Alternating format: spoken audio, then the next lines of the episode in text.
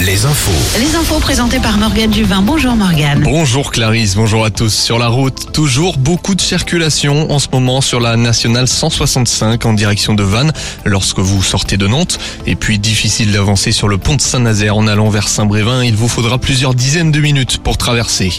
De plus en plus de contrôles sur les routes. Elisabeth Borne, en tout cas, le souhaite. La première ministre veut passer de 800 000 contrôles l'an passé à 1 million. La chef du gouvernement a annoncé que les sanctions pour conduite sous l'emprise de stupéfiants seraient sans doute renforcées en juillet, selon ses mots. Le groupe vendéen Beneteau recrute. Le fabricant de bateaux annonce le recrutement d'une centaine de salariés supplémentaires l'année prochaine. Le groupe qui va agrandir son usine dédiée au montage et à l'expédition à Cholet. Le site Choletais fabrique des monocoques allant jusqu'à 15 mètres.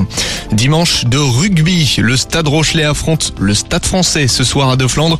80e match à guichet fermé. Les maritimes qui vont présenter la Coupe d'Europe à leurs supporters. Bordeaux-Bègle, de son côté, se déplace à Toulon avec en ligne de mire les barrages des phases finales. Les boucles de la Mayenne, en cyclisme, c'est parti. Les, les coureurs sont, se sont élancés pour 167 km entre Montsur et Laval.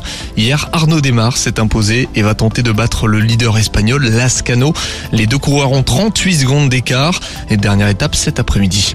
Le Grand Prix de Monaco en Formule 1, les pilotes vont s'élancer à 15h. Max Verstappen sera aux côtés de Fernando Alonso tout devant. Juste derrière, Esteban Ocon a réussi à se frayer un chemin. Pierre Gasly, lui, partira de la quatrième ligne. On passe à la météo. Retrouvez la météo avec les campings Chadotel. Des belles histoires de vacances, une histoire de famille. Un temps ensoleillé dans le Grand Ouest, ensoleillé dans la majeure partie. Euh, quelques nuages seulement dans l'Indre, vigilance dans le Limousin où une perturbation